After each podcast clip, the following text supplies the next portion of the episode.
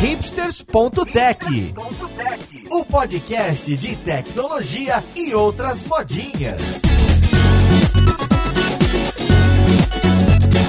Olá, ouvinte, seja bem-vindo ao hipsters.tech, o seu podcast semanal de tecnologia. Meu nome é Paulo Silveira e a conversa de hoje é sobre faculdade de computação. A gente vai falar sobre ciência da computação, a gente vai falar sobre sistemas de informação e até mesmo de outros cursos que aparecem por aí. Se você está com dúvida se deve, se não deve fazer, o que fazer e mais especificamente o que é visto em cada um desses cursos, hoje é seu dia de sorte. Então vamos lá pro podcast ver com quem que a gente vai conversar hoje.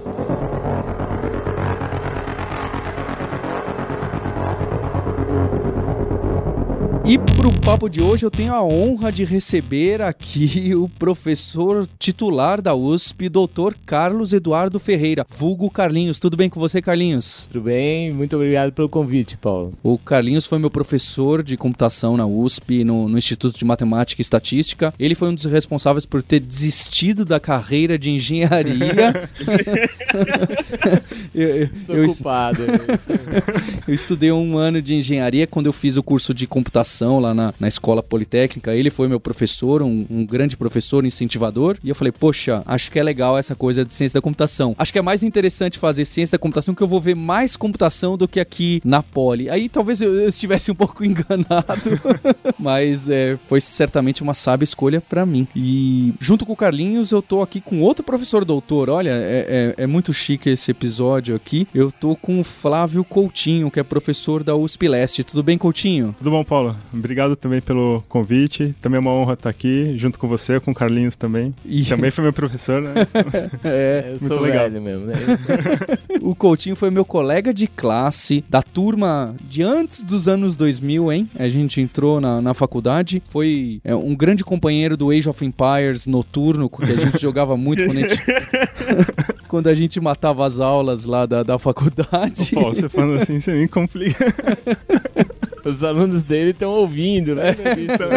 Aí quando você fala para eles não jogarem Overwatch até a madrugada, não, não, vai ter mais desculpa. E para conversar com a gente, o nosso co-host preferido, Maurício Balboa Linhares, direto da Filadélfia, para brigar um pouco sobre o assunto. Como você tá, Linhares? Oh, aqui tá tudo muito bom. Agora eu não, não preciso mais só imaginar quem é o Cedric do livro de algoritmos, né? Eu posso ir lá na, na UPenn e, e ver ele passeando por lá. Ah, ele é daí? Ele é daqui. Olha só. Eu já vi ele ao vivo numa, numa palestra lá no Instituto de Matemática e Estatística da USP também. É, eu, eu vi uma palestra dele aqui, ele é, é foda. E você, Maurício, você tem também uma história peculiar, porque você se formou em Ciência da Computação pela Federal da Paraíba, é isso? Foi em sistemas de informação. Em sistemas de informação. Sistemas de informação no, no IFPB, né? Que eu nem sei se é IFPB ainda aqui. E eu fiz jornalismo na UFPB. E eu fiz computação na USP, só que hoje eu sou jornalista e você que é o cientista da computação.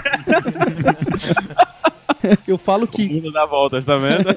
Eu falo que hoje em dia as pessoas se formam em, em, em uma faculdade e a profissão é sempre outra. É, é raro você encontrar alguém que está exercendo a, a, profissão da faculdade. Para a gente começar essa conversa, Carlinhos, você que foi aluno da ciência da computação da USP na graduação, um, depois seu doutorado foi na Alemanha, correto? Você podia contar um pouco da história da computação no, na USP, no Brasil? Como que surgiu esse curso? Por que, que ele fica lá no Instituto de Matemática? É, quem, quem que trouxe trouxe essa ideia? Legal, posso contar um pouquinho sobre essa história, apesar de não ter vivido toda a história.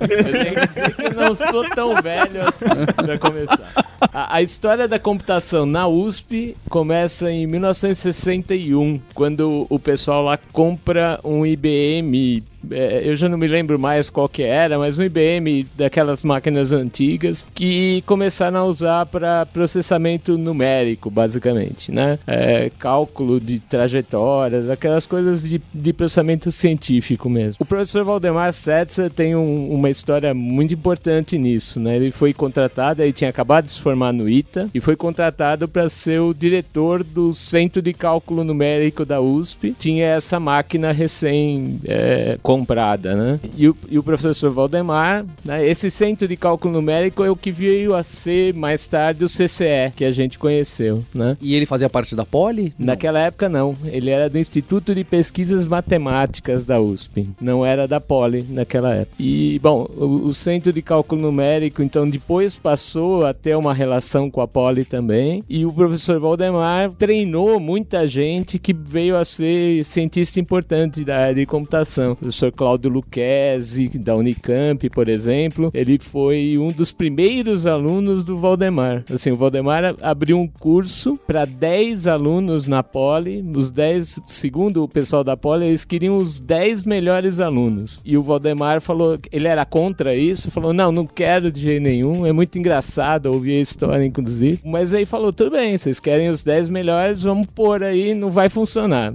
né? aí o Luquezzi, Cláudio Luquezzi, hoje professor titular da, da Unicamp, professor emérito da área de computação, ele chorou pro Valdemar, ele não era um dos 10 melhores, mas ele chorou pro Valdemar que ele queria fazer o curso, né? Fez o curso e foi o único que sobreviveu ao curso, né? Foi o único que depois trabalhou na área. E dessa época, então, Imre Simon, Siang, Wong Song, Routo Terada, Paulo Feofilov, todo mundo é dessa época. Aprendeu a programar nesse, nesse computador. Isso era em que linguagem, você sabe, Carlinhos? Eles programavam Fortran. O, eles escreveram uma apostila de Fortran 4, né? Não estamos falando nem de Fortran 90, né? Fortran pré-histórico mesmo, né? É, eles escreveram uma apostila que foi livro-texto de muito curso de computação no Brasil, né? Isso década de 60 ainda. 1961, 1965. assim. A ideia de criar curso de computação, então, começa a vir nessa época, né? É, os primeiros que, que foram criados de 69. É o da Unicamp e o da Federal da Bahia. Os dois brigam pela primazia e eu não sei quem é. É um dos dois aí. Ou é a Bahia. Eu acho que é a Bahia, né? Porque tudo no Brasil começou na Bahia, não é verdade?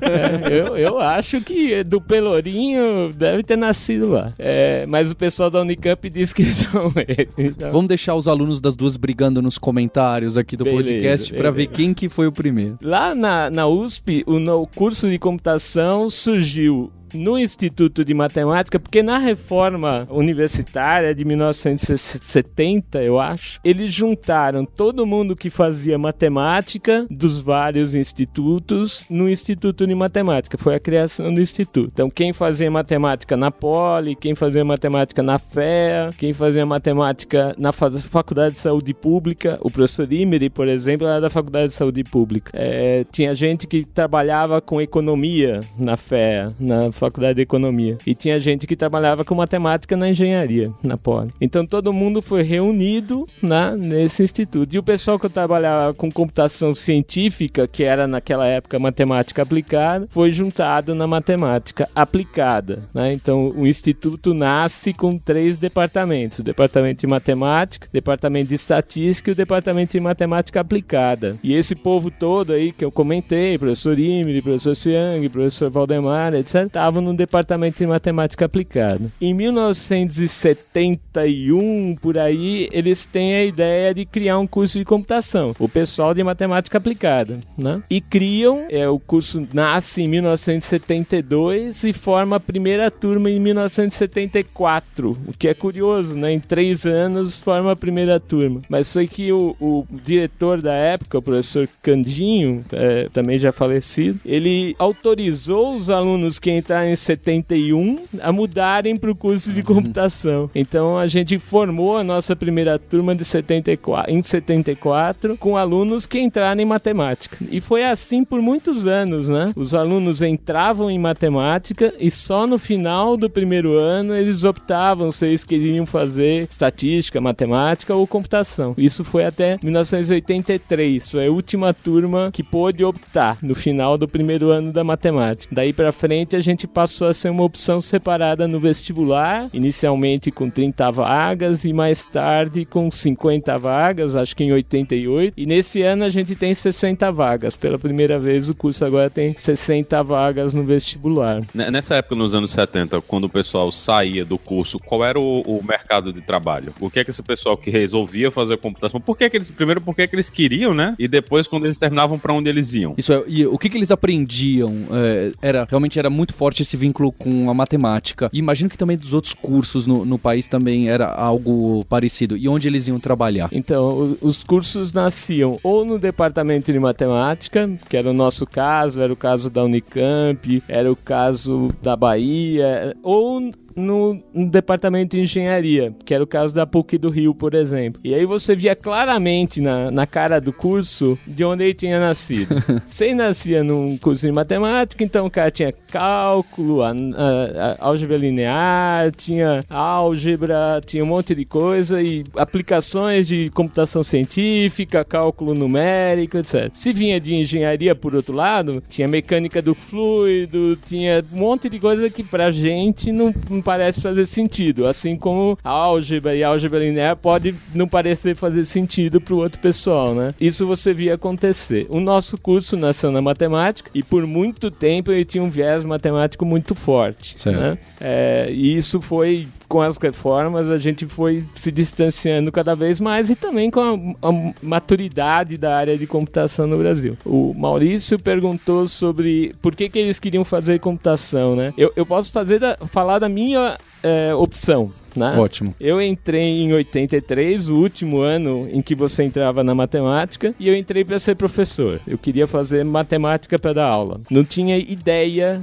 que existia um curso de computação. Uhum. Em 83, né? O que, que você tinha? Você não tinha computador pessoal, você tinha esses grandes computadores, né? Os computadores ficavam naquelas salas geladas, né? E quem trabalhava era operador de computador. Né? Era isso que a gente aprendia, né? Aí quando eu aprendi computação, vi o que era programar, é, eu me apaixonei pela área, né? E decidi que era aquilo que eu queria fazer. Também foi Fortran? Não, a minha primeira linguagem foi Algol. Oh, Vocês não sabem o que é isso. É, né? a gente só ouvimos falar. É, a gente só sabe de Wikipedia, tá na lista é, ali da Wikipedia. A gente vê na história, né?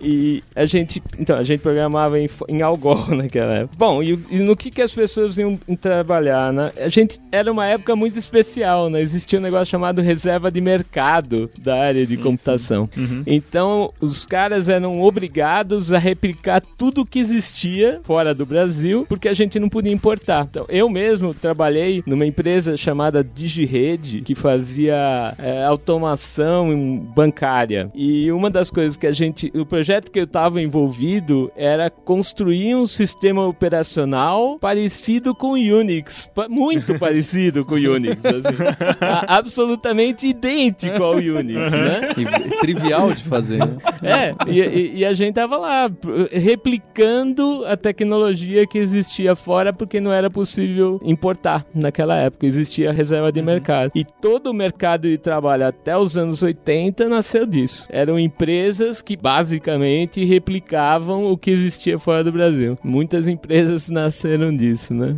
Initiating System 1. Os seus colegas de faculdade que se formaram, então aí no final da década de 80, foram trabalhar onde? Os que não seguiram carreira acadêmica ou científica? O pessoal está trabalhando até hoje. Muitos ainda trabalham na área, é curioso isso. Ainda tenho muitos colegas que trabalham. É, hoje são todos diretores, mas foram trabalhar em empresas naquela época que replicavam a tecnologia no exterior, né? Então, empresas que trabalhavam em automação comercial, automação bancária, esse tipo de coisa tem gente que trabalhava com aplicações de educação, pessoal que fez os sistemas da USP de matrícula, essa coisa, abriu empresas e, né, e essas empresas estão no mercado até hoje, algumas delas. Era nisso que as pessoas iam trabalhar. Com a chegada do computador pessoal, a coisa muda muito, né? E isso foi exatamente no final da minha graduação. Uhum. Em 87, a USP recebeu a, a sua primeira leva de computadores pessoais, eram da Apple, inclusive. Era Horácio, não sei se vocês já ouviram falar. Não. Horácio era muito divertido, porque você punha o disquete, sabe disquete, né? Que é negócio de. você punha o disquete no drive, aí você ouvia. e você sabia que o seu disquete tinha ido embora, né? É, e o seu trabalho junto, claro, né? Ah, eu, eu não cheguei a pegar os, os cartões, Cartões perfurados? perfurados. Eu, eu cheguei é, em 83 na faculdade e em 82, segundo semestre, a USP comprou 90 terminais do seu grande computador, que na época era um Burroughs, um Burroughs 6900. E então eu aprendi a programar no, no terminal do Burroughs, né? E a gente disputava aqueles 90 terminais com os 700 alunos da Poli, mais os 200 alunos da Física, mais os 90 alunos da Química e os da FEA, e todo mundo usava aqueles 90 terminais, né? E a gente virava assim referência, né? Porque eu saía lá com o meu programa, a gente tinha que imprimir os programas, né? É, Você você não tinha nenhum meio físico para Uhum. levar o programa, mesmo porque você só rodava o programa ali naquele computador, naquela sala. E eu saía com aquele calhamaço, né? Um programa folhas? de folhas, é, com o programa pra ver o que estava errado, né? Porque você recebia um número finito e pequeno de oportunidades para rodar o seu programa durante o semestre. É o que a gente chamava de créditos. Você recebia 60 créditos e cada vez que você compilava, gastava um crédito, rodava, gastava um segundo crédito. Ou seja, você podia rodar 30 vezes os seus programas durante o semestre, né? Era muito controlado o negócio, né? Eu posso fazer analogia com a nossa internet da década de 90, que você tinha que economizar as horas que você tinha, né? Você ia gastando. Você tinha que calcular muito bem como ia gastar o, o tempo disponível, né? É, tinha que ser bem agendado. Tinha o pacote lá de 30 horas mensais, alguma coisa do tipo. E aí, como a gente saía com esses calhamaços de papel, os alunos nos viam como deuses da computação, né? Assim, é, quando eles tinham algum problema, eles vinham procurar a gente. Então era insuportável pra gente ficar lá no, no CCE naquela época, porque a gente acabava virando monitor mesmo sem ser, né? A gente tinha que resolver o problema de todo mundo que tava acontecendo ali na, Ah, mas vocês, vocês cobravam por isso, né? Vocês não faziam isso de graça. né? A gente era muito altruísta, né? ah! Não, não tinha isso de startup e tal. Senão, senão teria sido uma boa oportunidade. Cadê as aulas de empreendedorismo, né? Numa hora dessas. E, bem, então, é, quando eu fiz, então, no final da década de 90, começo dos anos 2000, ainda tinha esse viés muito forte da matemática, de cálculo, física. Como que isso foi evoluindo? Como que tá hoje? Eu tava falando no final da década de 80, começo da década de 90, aí eu acho que computação, com a chegada dos microcomputadores, começa a ficar muito na moda, começa a atrair cada vez mais gente no vestibular, começa a atrair a atenção dos outros lugares. Por exemplo, a Poli cria o curso de engenharia de computação Malditos. né? Eles, eles criam. Exatamente. Eles criam o curso de computação em 96. Você foi da primeira turma? Não Eu, sei eu, fui em 90, 97, então, é, eles- primeira turma. É, Primeira você turma. é da primeira turma, exatamente. Eles criaram e, e aí a gente tentou brigar pra barrar essa criação de alguma forma, mas a gente entendeu que era outro viés, né? Outra proposta. Uma outra proposta, não era uma proposta de um outro curso de ciência da computação, era um curso diferente. Mas de qualquer forma, eu fui lá dar aula e tentar atrair as, as boas pessoas pro curso de computação, consegui fazer. Deu muito certo, não.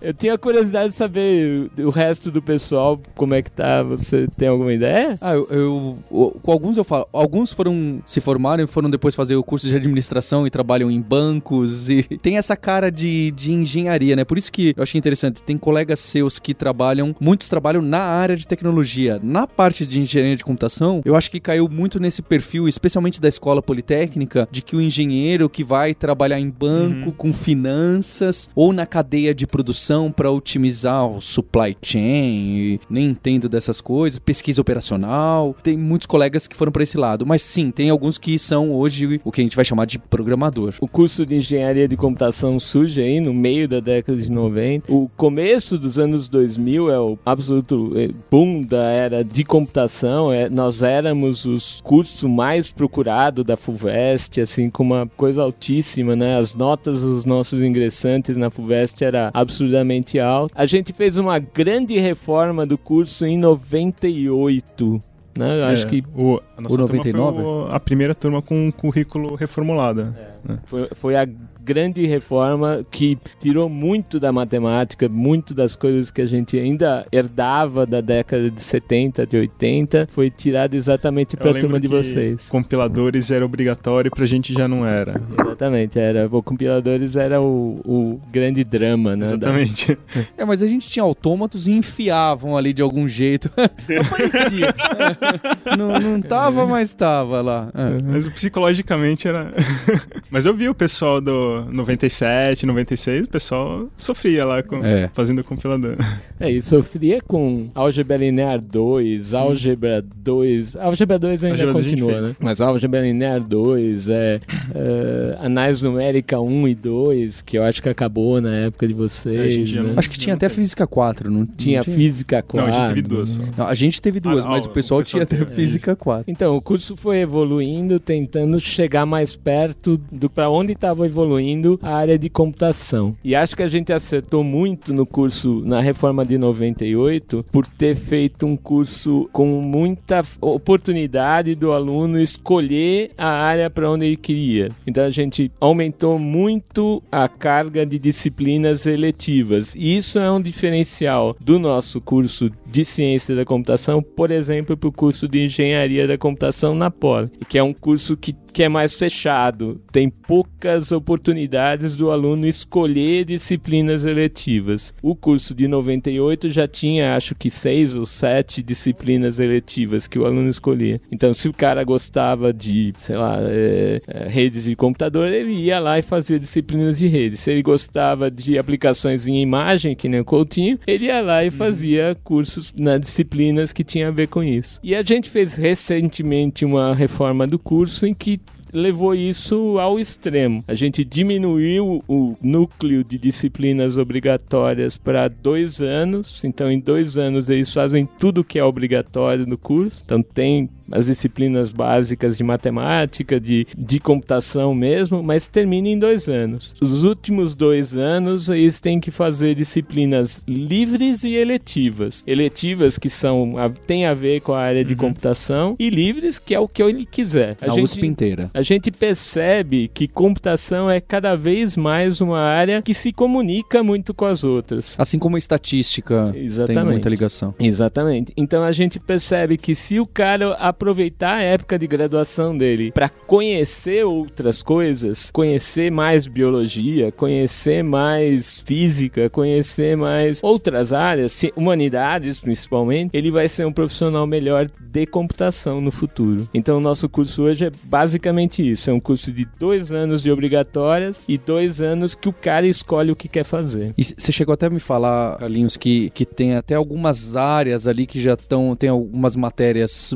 que você falou assim: o cara gosta de desenvolvimento de jogos, se gosta de aplicações web, ou se gosta de combinatória, otimização, grafos. é, já tem algumas matérias que desses grupos. Isso, na nossa, no nosso currículo, a gente definiu o que a gente chama de trilhas, né? É, o aluno é livre para fazer o que ele quiser. As Não precisa seguir essas não trilhas. precisa seguir. Mas se ele sente a necessidade de um roteiro, olha, eu, puxa, eu gostei muito dessa matéria de inteligência artificial. Eu queria me especializar nisso. O que, que eu tenho que fazer? A gente tem uma lista de disciplinas que compõem essa trilha de inteligência artificial, é trilha de teoria, para o cara que gosta mais de aplicações de teoria, de coisas mais teóricas. A trilha de sistemas, para o cara que gosta de desenvolvimento, engenharia de software, banco de dados, essas coisas, tem uma trilha para isso. E tem uma trilha que é o que a gente chama de ciência de dados, né? Que é mais ligada com a aplicação, de fato, né? É, então, é o cara que quer trabalhar com essa grande massa de dados que tem hoje, né? Então, nessa trilha, inclusive, o cara tem que ter alguma área de aplicação. Por exemplo, astronomia. Né? O cara vai trabalhar olhando esses dados que vêm dos grandes observatórios, né? Que são terabytes por noite. E o cara tem que fazer programas que olha para essas imagens e descobre que tem uma anomalia ali. É, ninguém mais olha no telescópio hoje em uhum. dia, né? Todo mundo olha para todo mundo olha para resultado do que os programas de, de pessoal de ciência de dados faz, né? Eu imagino que também muitos outros cursos de ciência da computação tenham essa cara. Apesar de que eu já vi alguns currículos por aí, mesmo o que se chama engenharia de computação também tem essa cara do nosso ciência da computação, não é? Então, tipicamente o curso de ciência da computação é mais parecido com o nosso, por aí, né? Então, tipicamente é um curso que valoriza mais é, o cara que é mais reflexivo sobre a área, o cara que quer entender por que, que as coisas funcionam, né? E o curso de engenharia de computação é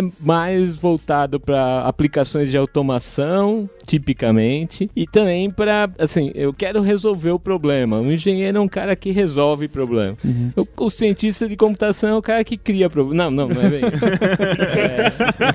é cientista de computação, ele, ele, ele acaba querendo entender mais por que, que o problema está acontecendo do que resolvê-lo, né? Uhum. Eu, eu acho que isso é um, é um tipicamente uhum. um estereótipo da nossa área. Mas eu acho que tem uma coisa muito importante, aproveitando a presença do, do Coutinho, que é o cara de sistemas de informação. Eu acho que o mercado de computação é muito grande. É muito grande e exige profissionais de todo tipo e todo viés. Exige o cara que é capaz de desenvolver um novo sistema from scratch, né? Do, do zero, é, fazendo uma coisa completamente nova, com ideias modernas, etc. Mas também tem que ter o cara que conhece a tecnologia existente e consegue usar bem essa tecnologia existente para resolver problemas. Aplicada, né? Aplicada. Assim como tem a matemática aplicada à computação, tem a computação aplicada nos problemas do dia a dia. Exatamente. A USP entendeu bem essa necessidade em algum momento e criou o curso lá da, da, da USP USP Leste, né? Esse curso nasceu, acho que foi em 90 e algo, 94 talvez, de uma necessidade, a gente tinha ganhado do governador do estado aquele espaço e ele queria criar cursos que tivessem a ver com a região, né? É, que é um pouco uma falácia, né? Porque uhum. não é porque o curso tá, reali tá, tá na, na Zona Leste, então, é, sei lá, eu vou ter que ensinar computação para Zona Leste. Não existe isso, né? Existe computação, né? É, mas, bem, é, a proposta inicial era essa, né, de que fossem cursos mais voltados para o público da região, né? Então você tinha um curso de, é, eu não vou mais me lembrar os nomes, gerontologia, acho tem, que tem. Tem gerontologia, tem obstetrícia, tem lazer e turismo, marketing, né, tem um próprio sistema de informação, tem gestão de políticas públicas. Então são vários cursos que não são os cursos muito tradicionais, né? E tem um pouco essa motivação de de talvez serem cursos um pouco mais voltados ao mercado. Então essa acho que seria talvez aí a, né, grande diferença, talvez, entre ciência da computação e sistema é um pouco esse enfoque um pouco mais de mercado. Mas existe um pouco esse enfoque, mas o curso de sistema de informação ele, ele é muito similar ao curso de ciência da computação. Tem um núcleo de computação teórico, assim, bastante forte, talvez um pouco mais condensado do que comparando com ciência da computação, mas ainda assim praticamente cobrindo as mesmas coisas. E acho que é uma, uma diferença também do curso lá da, da USP Leste é que tem um enfoque um pouco maior na parte de gestão. Então, gestão, administração, economia, os alunos tem disciplinas dessas áreas, né? No IME, pelo menos, eu não sei se hoje isso está disponível como optativa, mas na época que a gente fez, não, a gente não, não teve. Então, a, a, ideia do nosso curso é: a gente não quer forçar você a Fazer aprender nada. nada. entendeu? Se você quer trabalhar com a área de administração de gestão, be my guest. Vai lá. É só atravessar fé, a rua e. Exatamente. e faz fé, o né? curso na fé, uhum. faz o curso na economia. É, tem, e... essa, tem esse acesso fácil, né, de cursar uma optativa, uma disciplina, não, fora do IME, né? Então essa acho que é a grande diferença, mas o curso ele ainda é um curso muito, assim, na minha opinião, muito parecido com a ciência da computação. Mas que talvez tenha uma preocupação maior do que que tem vaga para o mercado que fizesse sentido para a comunidade ter acesso a essas vagas, fazer essa ligação. Sim, tem um pouquinho essa preocupação maior, né? Mas é. não, é, não é algo que você fala assim, não, um é curso claro, é, é mandatório. É totalmente voltado a formar cientistas, meio acadêmico, e o outro é 100% mercado, assim. Uhum. É, é, um, é, um, é um, ele, ele vai mais para um lado mas não é uma coisa muito, assim, tão significativa. Eu, eu acho até que pensando em, em mercado de trabalho, assim, eu, eu, vejo, acho que tem uma certa, né, uma demanda alta aí de pros profissionais, que eu acho que na prática eu não sei nem se tem uma diferenciação muito grande assim, ó, a empresa ela quer contratar um cara de ciências, não quer contratar um sistema ou vice-versa. E eu acho que até os caminhos que o aluno pode seguir depois, né, em termos de pós-graduação, também assim, uma coisa não, não exclui a outra, né? Então se ele fez sistemas e quer fazer um doutorado para ir mais pro lado acadêmico, é perfeitamente viável, o contrário também. Os cursos eles têm uma raiz aí comum bastante forte aí. Então essa era uma preocupação nossa. Eu tive um pouco envolvido com a criação do curso de sistemas de informação na, na USP Leste. E era uma preocupação nossa. Como é que a gente faz para formar um profissional de computação que seja bom para o mercado, mas também que se quiser fazer uma pós-graduação, tenha condições de Então não é só um cara que aprende, sei lá, dot, eu não sei qual é a tecnologia atual, né? Mas ele aprende a tecnologia atual e acabou, né? Porque ele não vai conseguir fazer pós-graduação nisso em lugar nenhum. Mas assim, é um cara que aprende fundamento e, uhum. e isso é muito importante na USP de qualquer forma e também aprende o suficiente para ser um cara bem inserido no mercado. Tinha outras demandas da época da criação que eu acho até que já se diluíram com o tempo, né? Então eles tinham a ideia de que o, o campus lá na Zona Leste seria um lugar em que os alunos conviveriam, né? Então a unidade não tem departamentos, todos os professores são a mesma coisa, uhum. tanto o que ensina filosofia quanto o que ensina cálculo 3. E eles achavam que o aluno, fosse ele de políticas públicas, gerontologia, sistemas de informação, ele tinha que ter um primeiro ano básico, em que ele aprendesse tudo. A gente sabe que nessas coisas não funcionam tão bem é. assim, né?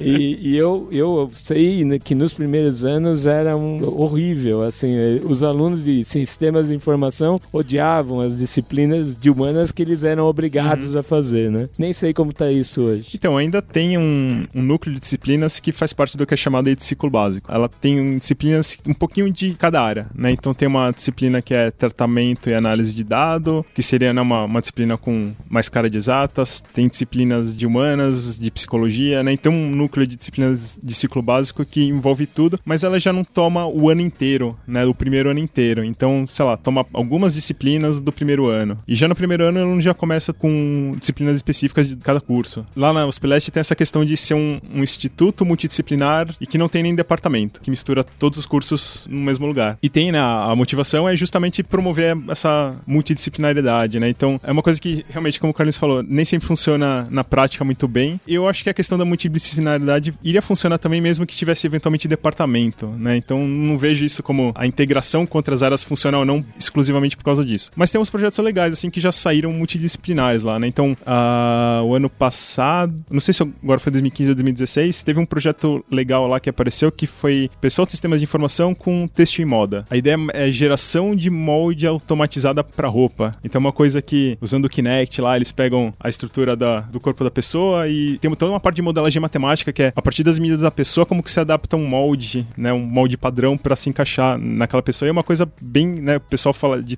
moda que isso é uma coisa bem, não é trivial de fazer. E foi um projeto que ganhou grande repercussão. Eles ganharam, inclusive, uma Imagine Cup. Da Microsoft. Então, esse projeto, que foi parceria, né? Sistema de informação em texto em moda, ele ganhou um prêmio na Imagine Cup da Microsoft. Então, então surgem algumas coisas bem legais, assim, de, de multidisciplinaridade. Tem trabalhos também envolvendo fisioterapia também. Então, o pessoal usa a Kinect como ferramenta de apoio à fisioterapia. Então, sai algumas coisas legais, mas eu não acho que isso, assim, eu também vejo isso, esse tipo de coisa saindo se eventualmente fosse um pouquinho mais separado lá internamente. A minha, a minha experiência é que nada disso surge compulsoriamente. Exatamente. Esse é, é o ponto. Nada disso é. surge compulsoriamente. Obrigar um cara a fazer um curso de fisiologia hum. não vai fazer com que ele no futuro pense em usar o Kinect para uma aplicação. Sabe? Isso, isso para mim não faz o menor sentido. Hum. Então por isso que a gente sempre pensa nessa coisa mais. O cara quer fazer, ótimo, a gente incentiva. Eu acho que o cara, o profissional de computação tem que fazer disciplinas de humanas, tem que fazer disciplinas de saúde, tem que fazer disciplinas de ciência.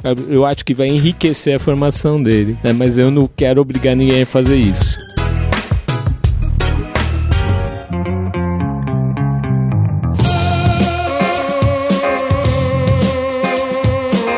Saber do Maurício Linhares, que fez sistemas de informação, como que foi o curso, qual que era o foco, o objetivo, que tipo de disciplina que você viu em, em João Pessoa? O foco do curso era fazer sistemas para internet. O nome do curso quando começou era, eu acho que era sistemas, acho que era sistemas para web ou era sistemas para internet. Hoje parece que mudaram de novo, mudaram oficialmente para sistema de informação, mas a formação era bem voltada para você escrever sistemas para web, né? A gente pagou cálculo, pagou álgebra linear, pagou estatística. Pagou é você fez, né? É, é isso aí. É, é. Pagou é tipo, você sobreviveu à cadeira, né?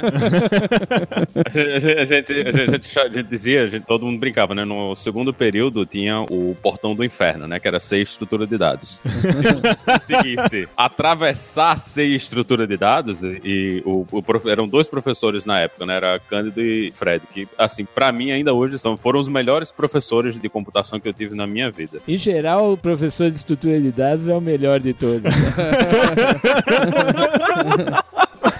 já, já, descobriram aqui, né? Mas, mas a, gente, a gente dizia que se você conseguisse pagar essa cadeira, você passou de ser estrutura de dados, acabou o curso. Agora o resto você passa tranquilamente, porque era, era aquela cadeira que você pegava, você pagava C junto com a estrutura de dados, você tinha que aprender alocação de memória, você tinha que aprender ponteiro, você ia fazer lista, ia fazer árvore, ia fazer tudo. Se você conseguisse sobreviver a esses seis meses, né, de tristeza e, e dor, você conseguia no fim virar um, um profissional de computação. Mas o, o curso era muito voltado para desenvolvimento, então a gente tava muito aprendendo. A gente ia aprender programação orientada a objetos, já aprendi direto com Java. E depois, no, nos últimos períodos, era basicamente só escrever aplicações. Então a gente tinha que escrever uma aplicação web, tinha que usar JavaScript, tinha que usar HTML, CSS. Era, o curso era bem focado mesmo nessa parte de vamos construir coisas usando, usando ferramentas de programação. Então, mais próximo ainda do mercado do que o Carlinhos e o Coutinho colocaram os cursos aqui, correto? É, porque era um, era um curso do que antigamente chamava de escola técnica, né? Na época que eu entrei, deixou IF, de ser. Né? Era um IF, né? Quando eu entrei, eu entrei um ano depois delas virarem Cefetes, né? Que era, era Centro Federal de Educação. Educação Técnica?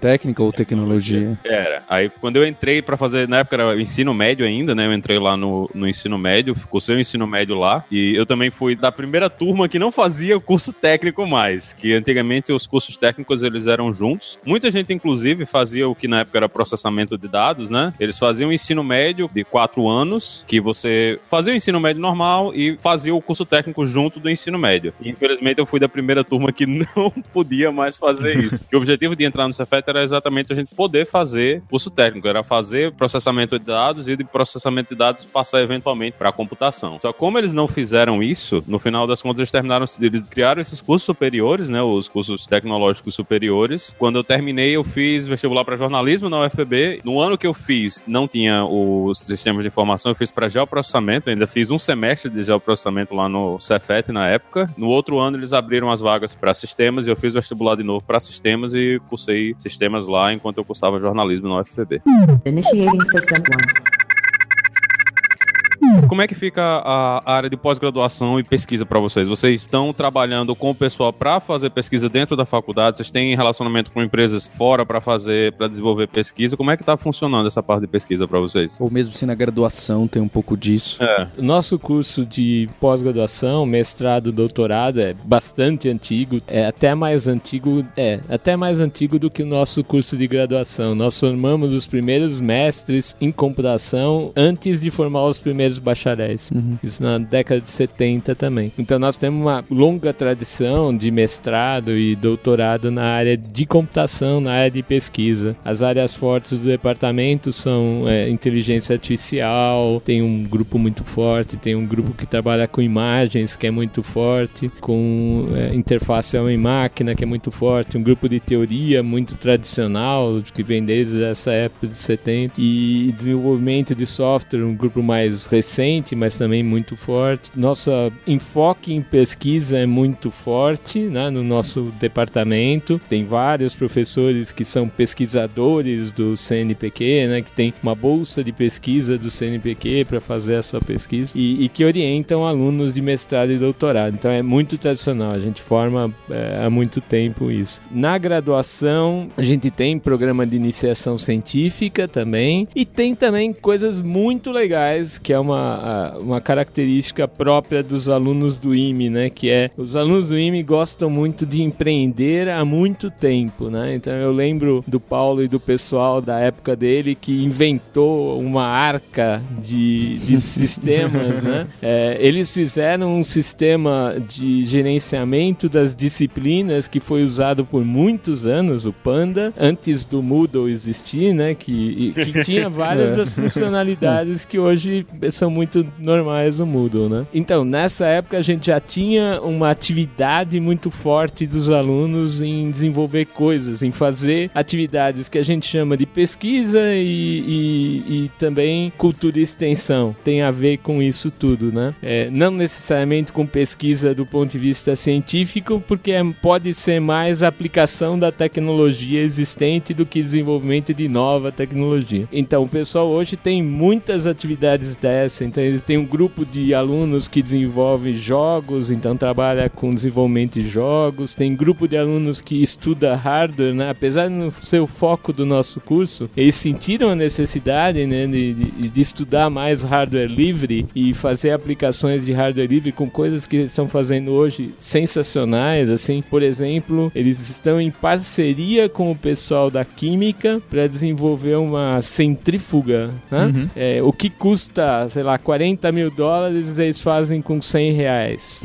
assim, né, é, em casa e com as mesmas funcionalidades e tal, usando hardware livre. É realmente muito legal o trabalho que esse molecada tá fazendo. Tem pessoal que gosta de fazer competições científicas, né? Maratona de programação, Olimpíada de Informática, então eles se juntaram, criaram um grupo de extensão para isso também. A gente tem muita atividade dos alunos de graduação, tanto ligado à pesquisa como a desenvolvimento, como a, a atividades de cultura e extensão. Tradicional do departamento é mestrado, doutorado, né? Vários, que a gente tem formado muita gente, né? E, e- e muita gente que está na EASH hoje formada no nosso departamento. né? Assim como no IME, né? Lá na, na USP Leste, eh, praticamente todos os professores do curso estão em regime de dedicação integral. Então, né, além de fazer a parte de ensino, né, na graduação, eles também atuam em pesquisa. Cada professor tem a sua linha de pesquisa, atua de forma mais ou menos independente. Uhum. E uma coisa que o Maurício perguntou, né, sobre a questão de integração com a empresa. Isso é uma coisa que ainda, ainda é- é- eu vejo pouco, assim.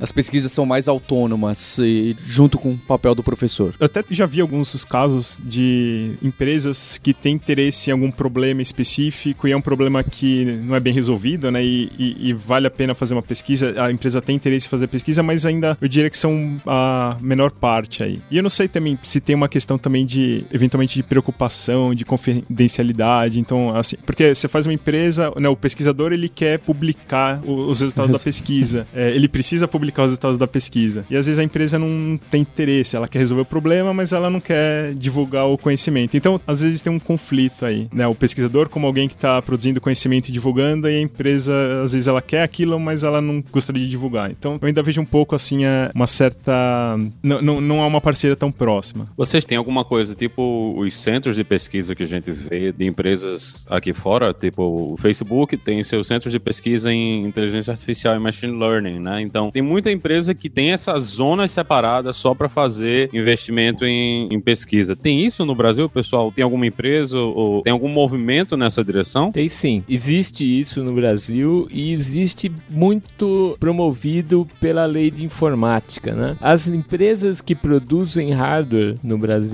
elas podem abater uma parte do imposto se eles in- investirem em pesquisa, né? Então, você criar uma empresa de pesquisa ligada de alguma forma à sua empresa pode te dar esse incentivo fiscal. Então, tem sim, tem várias empresas de desenvolvimento de pesquisa que são ligadas a, a empresas de tecnologia aqui no Brasil. E tem também, por exemplo, um caso lá, eu não sei exatamente a formalidade, mas a UFMG com o Google por lá também estão muito próximos. É, mas essa ligação é, é umbilical ou não? Então, o que aconteceu lá foi o seguinte: o trabalho do professor Nívios Viviani, que é o- um grande cara da área, ele criou uma empresa, ou junto com vários trabalhos de doutorado e de mestrado na área de Information Retrieval, né? Isso, isso, de busca de informações, etc. Ele formou uma empresa chamada Aquan. Aquan, que é uma empresa criada lá em Minas, etc. Uma startup que nasceu basicamente no departamento de computação da UFMG. E depois, com alguns anos dessa empresa, o Google viu, achou legal e comprou a empresa, comprou a Aquan, né? Então a Aquan acho que não existe mais. E muitos dos profissionais da Aquan foram contratados na época da Google. E foi uma decisão da Google estabelecer o seu laboratório de pesquisa em Belo Horizonte, né? Onde vários caras daquela instituição trabalham. Mas hoje em dia também tem gente do Brasil inteiro lá. É, o Thiago Silveira que estudou comigo e Coutinho, trabalhou no Google lá fora, ficou bastante tempo no Google lá no FMG, em Belo Horizonte. É uma, uma empresa que tem forte aí na a linha da pesquisa é a IBM, né? Eles têm um centro de pesquisa, né? A IBM Brasil. E eu acho que, se não me engano, tem tanto na, no Rio quanto em São Paulo. E eles contratam, né? O pessoal pesquisador, doutor, É. para fazer trabalhos de pesquisa. É, eu acho que o, o mercado para quem tá nessa área, assim, eu fiz mestrado, eu fiz doutorado na área de computação e quero trabalhar numa empresa de tecnologia de ponta que faça coisas realmente relevantes, em que o, o doutorado que eu fiz vai ser utilizado. Eu acho que esse tipo de mercado tá surgindo no Brasil ainda, né? Então você conta nos dedos, talvez, de uma mão as empresas que têm esse perfil de querer contratar gente com boa formação acadêmica, de mestrado, doutorado. Não é como no Vale do Silício, lá, que todo mundo quer contratar doutor, né? aqui, aqui, infelizmente, a maior parte das empresas não tem essa preocupação. Então, é verdade. O, o laboratório de pesquisa da IBM, recém-aberto, né? Acho que é do recém-aberto. 2010, Uhum. 2011, talvez. É um exemplo, né? Ah, o escritório da Google de Belo Horizonte, que é um escritório de pesquisa, mas outras grandes empresas não têm um laboratório de pesquisa no Brasil, né? Como o Facebook, o Microsoft, o Amazon, né? Nenhuma dessas tem laboratórios de pesquisa ainda no Brasil, né? Então, o- os que ele tem por aqui são coisas comerciais, né? Então, é cara que para vender mesmo, não é cara para pra trabalhar em desenvolvimento.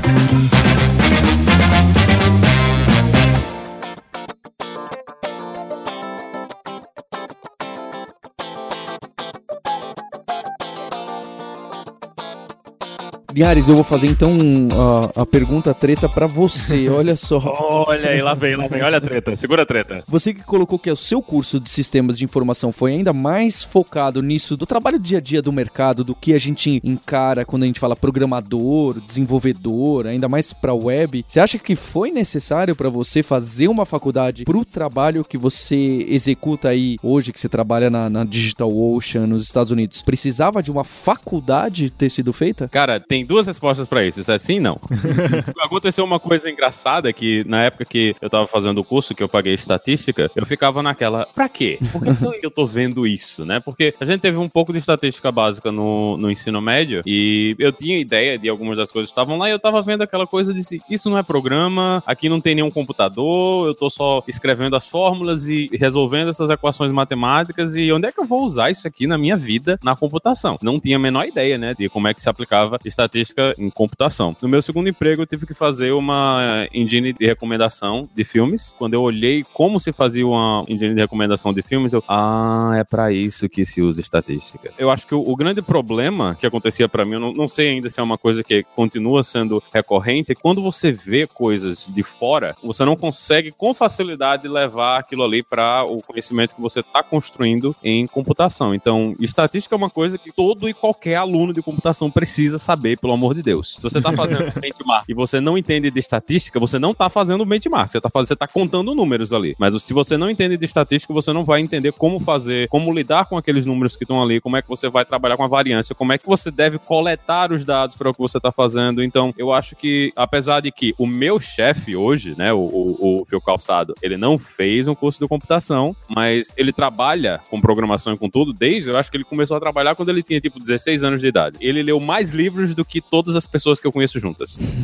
o Calçado é uma pessoa, assim, que ele é, ele é meio diferente do resto da realidade. Então, apesar de que é possível que alguém trabalhe na área, e tem muita gente que trabalha na área sem ter um curso de computação, eu acho que para quem tem a oportunidade, é muito importante você fazer um curso de computação. Muito importante mesmo, porque você vai passar por professores que vão fazer diferença. Os meus professores de estrutura de dados, né, Fred e Cândido, são pessoas que eu ainda lembro, ainda hoje, das aulas que eu tive, do conhecimento que eu recebi naquela época, uma coisa que continua afetando a forma como eu lido com o meu trabalho, as coisas que eu faço até hoje, facilita. Por mais de que é possível que você seja autodidata, que você faça tudo por você mesmo, ter uma pessoa direcionando você, indicando livros, indicando coisas para você estudar, tirando dúvidas e resolvendo os problemas com você, vão fazer as coisas andarem muito mais rápido. E outra coisa que muita gente me pergunta é como é ir para fora do Brasil. Fora do Brasil vai ser muito difícil de você conseguir emprego sem uma faculdade. A realidade é que todos os tempo que você está fazendo aplicações para visto, o pessoal vai querer que você comprove que você tem o conhecimento que você tem. E a forma mais comum e mais fácil de você comprovar esse tipo de coisa é com a graduação de uma universidade. Então, se você não tem, por exemplo, no- aqui nos Estados Unidos, para o, o sistema de visto daqui, você precisa comprovar ou 12 anos de experiência ou uma faculdade de 4 anos. Então, se você não conseguir comprovar que você tem 12 anos de experiência de trabalho, é muito mais fácil você comprovar que você fez uma faculdade de 4 anos do que você comprovar aí 12 anos de experiência de trabalho. Não sei que você realmente já tenha trabalhado aí 12 anos e você consiga cartas de recomendação de todo mundo que tá nesse tempo por aí. Então, até nessa coisa, se você tem essa ideia de sair do Brasil, aí o curso de computação, fazer uma faculdade de computação é uma coisa ainda mais importante. Mas dá pra fazer, é, é completamente possível. Tem muita gente com quem eu trabalho, gente que, que é muito boa, que nunca fez curso. Eu, pessoalmente, recomendo as pessoas que façam cursos de, de computação pra fazer o trabalho. Eu queria me meter na treta.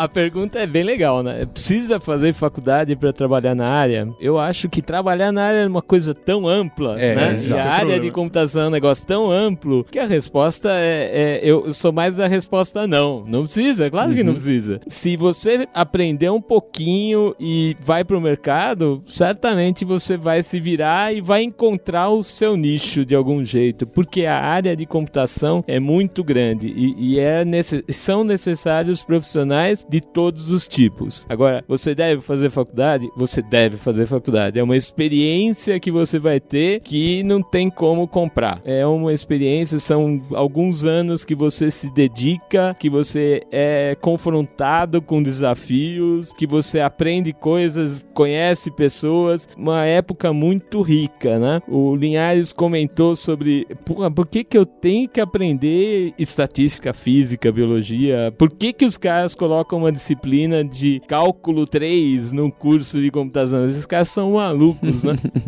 Cara, a gente vai trabalhar, a gente não, vocês vão trabalhar, sei lá, dependendo da reforma da Previdência, 40, 50, 80 anos aí, né? Pela frente. Eu não te- você- ninguém tem a menor ideia do que vai precisar, sabe? Se alguém falar pra você, olha, pode aprender isso que você vai precisar no futuro, pode esquecer, o cara tá mentindo pra você na cara dura, né? Ninguém tem a menor ideia. O melhor que você pode fazer é manter a sua cabeça aberta, cara. Vai lá, faz a faculdade, busca coisas diferentes, tenha contato com pessoas diferentes. Quanto mais diferente, melhor. Aprenda estatística, claro, aprenda matemática, aprenda física, aprenda línguas, né? Porque, não, eu vou estudar chinês porque chinês é o futuro. Pô, é chinês, né? Aprenda línguas, porque é legal aprender línguas, né? É, eu acho que essa é, é o, é o resumo da minha resposta pra treta que vocês colocaram. Eu vou colocar uma última questão que, que também é uma que gera muito. é, Essa gera mais barulho ainda e eu acho que a importância é menor, mas todo mundo gosta. Que é qual que é a primeira linguagem? Qual é a linguagem que é dada na sua faculdade? É, é, e aí gera, poxa, não acredito que na sua faculdade você aprende com isso. Que absurdo, os professores estão tudo errado. Porque saiu uma, uma pesquisa na CM já tem há uns dois anos falando que o Python hoje domina as faculdades americanas de ciência da computação como sendo a introdutória da linguagem. Olha, você vai aprender a programar, você vai usar o, o Python. Na ciência da computação foi C durante muitíssimos anos e acho que até foi você, né, Carlinhos, o responsável por ter colocado Java durante um tempo no, no primeiro ano. Também tem essa culpa. é. E hoje varia um pouco. Então eu queria saber como que é na USP na ciência da computação e nos sistemas de informação. Então, na USP, tudo nasce lá no passado distante com Fortran, passa por Algol. Muitos anos a gente deu aula em Pascal como primeira linguagem de programação. É, até que nos anos, acho que nos anos 90 a gente passou a C. Em 97, a primeira vez que alguém deu um curso de Java na USP fui eu, em 97. Por muitos anos a gente usou C como primeira linguagem. Nos últimos anos é um pouco experimentos, né? Então tem gente que acha que a primeira. É, é- é religião, né? É, tem gente que acredita que a primeira linguagem tem que ser Java, porque tem que introduzir objetos o mais cedo possível, etc. Tem gente, não, não, vamos, não pode, tem que pôr a máquina. Primeiro o cara tem que entender a máquina para depois entender as outras coisas. Então, quanto mais longe de objetos e quanto mais próximo da máquina, então C talvez seja a melhor linguagem. Então, no momento, para o curso de computação, é um pouco dependente de que religião o cara é, né? Então, tem gente que dá aula em Java, tem gente que dá aula em Python e tem gente que dá aula em C como primeira linguagem de programação. Eu acho que isso é, de fato, pouco importante, É. como você falou. O que importa é que o professor saiba passar para o aluno que aquele instrumento que ele está usando, tanto faz. São um instrumento para ele poder conversar com a máquina, né? O que importa mesmo é a lógica de programação, os conceitos que estão ali envolvidos. E isso passam por todas as linguagens. É disciplinas de serviço que a gente oferece nas outras unidades, na engenharia, na física, na astronomia, química. A gente usa, tá usando cada vez mais Python, que eu acho que de fato é uma boa linguagem de introdução à programação para quem não é da área, né? Mas assim, eu, eu tenho certas reservas do Python para um cara de ciência da computação, de engenharia de computação. Então, lá, na- lá na- no curso de Sistemas de Informação do Ospeleste, a gente ainda tá um pouco, acho que mais tradicional, assim, porque essencialmente é Java e C, as primeiras linguagens com que os alunos têm contato. Tipicamente, a primeira linguagem é Java, né? Então, introdução à programação é em Java, é, análise de algoritmos tem um foco muito mais teórico, mas tem um pouco de prática também, e aí costuma fazer em Java também, porque o foco é totalmente análise, então a linguagem também não é tão relevante. E quando chega estruturas de dados, aí tem que aprender a fazer alocação dinâmica, mexer com ponteiro, aí usa C. É, mas são basicamente essas duas. O Java, eu vejo que tem uma tradição de usar lá e de manter, por uma questão também de que é uma linguagem que tem uma certa demanda, né, de, de mercado. E se o pessoal não trabalha com Java, tem chance muito alta de trabalhar com C Sharp, que é muito parecido, né? Então o Java, ele, ele meio que, ele cobre, de certa forma, né, esses dois Várias necessidades. né? essas duas necessidades grandes aí. Então, essencialmente é isso, C e Java, e lá na frente, né, depende, aí quando são disciplinas mais de final do curso, né, que às vezes tem que desenvolver um projeto, alguma coisa do tipo, aí fica um pouco mais livre. Aí o aluno vai usar, a não ser que o professor especifique, ó, tem que ser em tal linguagem, usando tal ferramenta, a coisa fica mais livre. Também já ouvi um caso pontual também, que é uma disciplina de métodos quantitativos, que é uma disciplina mais voltada à parte de, de economia, que o professor, acho que, agora eu não lembro de cabeça se foi Python se foi R, envolvia algumas atividades mais de análise de dados e tudo mais, e eu não lembro se foi Python se foi R, eu acho que foi R, que é uma linguagem que,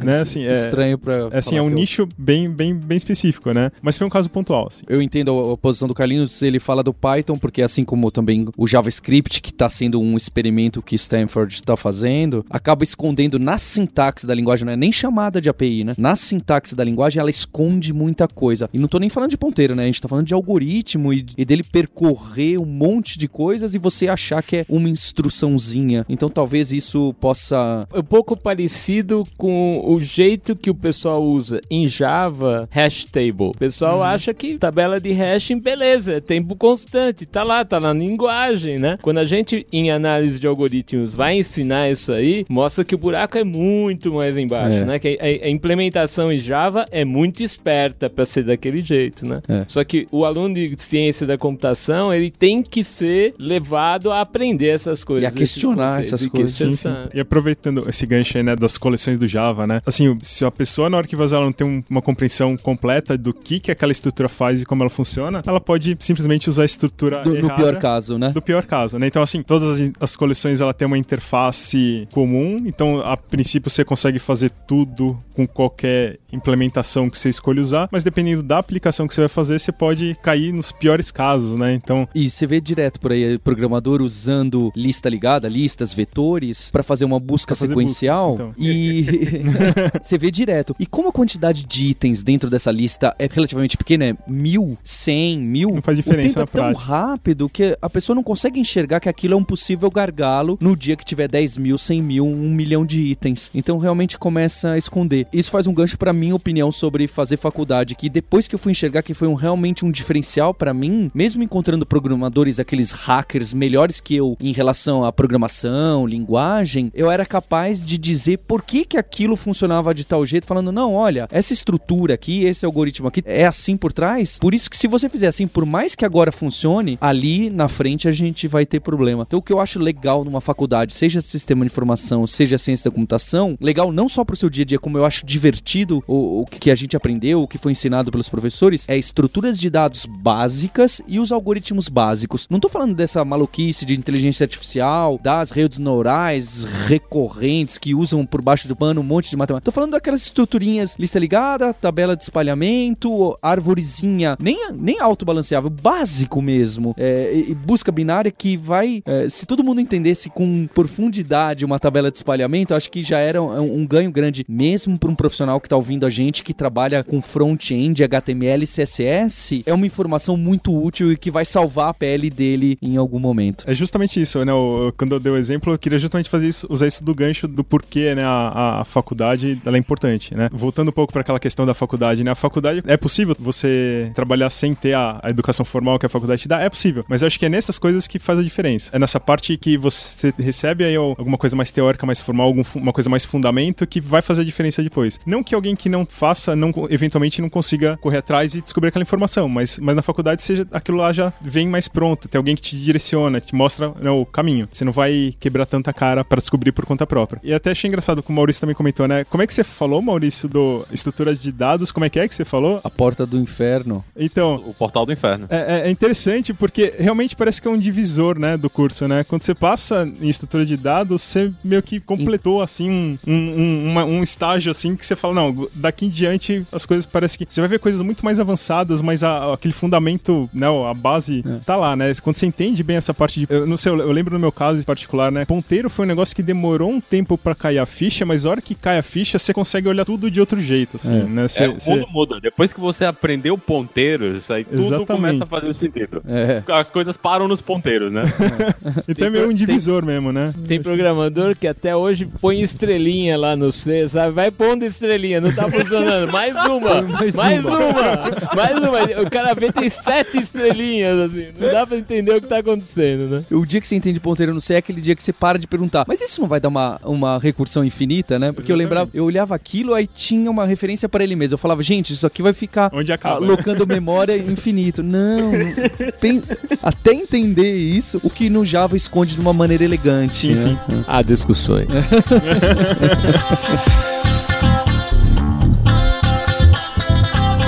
Bem, espero que você ouvinte agora saiba que você vai sim fazer uma faculdade de ciência da computação, sistema de informação, ou mesmo tem muito curso técnico, escola técnica, processamento de dados que apresenta sim essas questões importantes de estruturas e algoritmos, os mais, os mais básicos que a gente eh, leva para a vida inteira. E eu queria agradecer bastante o professor Carlinhos, Carlos Eduardo Ferreira da USP por ter vindo aqui, pelo carinho que ele tem com alunos e ex-alunos, com o Instituto. Obrigado, professor, pela sua vinda. Obrigado você pelo convite mais uma vez. Espero que isso aumente a, a- a relação candidato-vaga do curso. Isso seria sensacional.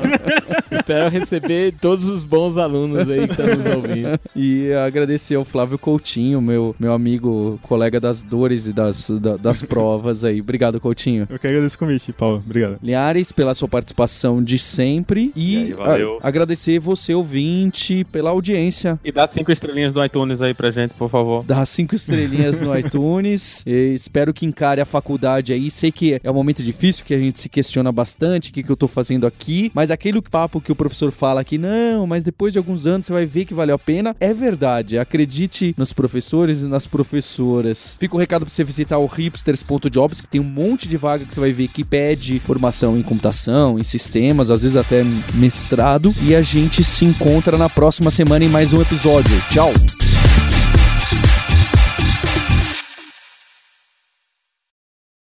E de easter egg, num episódio como esse, eu não podia deixar de agradecer aos meus grandes mestres ali da ciência da computação, o professor Carlinhos, que foi aqui convidado, meu professor e orientador do mestrado em geometria computacional, o professor Coelho, o professor Feofiloff pela didática e que a gente usou muito aqui na Kaela na Lua, era muita base dele, um cara que já usava o flipped learning antes de, de se usar essas palavras, professora Leliane, Fábio Com, Alfredo Goldman, professor Francisco Reverbel, um dos hackers do Java do Brasil, profundo conhecedor da linguagem, do ecossistema, o professor Yoshiharu, e também aos meus amigos que estão ouvindo esse podcast, que se formaram comigo, outros que não se formaram, o João Costa, o Wayne, o Spider, o Coutinho, o Breves, o Zequeto, o Tiago, o Alessandro da matemática, o Cláudio, o Gilmar, e também o pessoal que não era essa galera do fundão, tinha outra galera do Open Source que manja horrores, muita gente já tá fora do Brasil, o Alex Freire, o Crico, o Tiago, o Christian, e, e tem muita gente. Valeu, pessoal. Você ouviu o hipsters.tech, produção e oferecimento alura.com.br, cursos online de tecnologia e Kaelon, ensino e inovação. Edição Radiofobia, podcast e multimídia.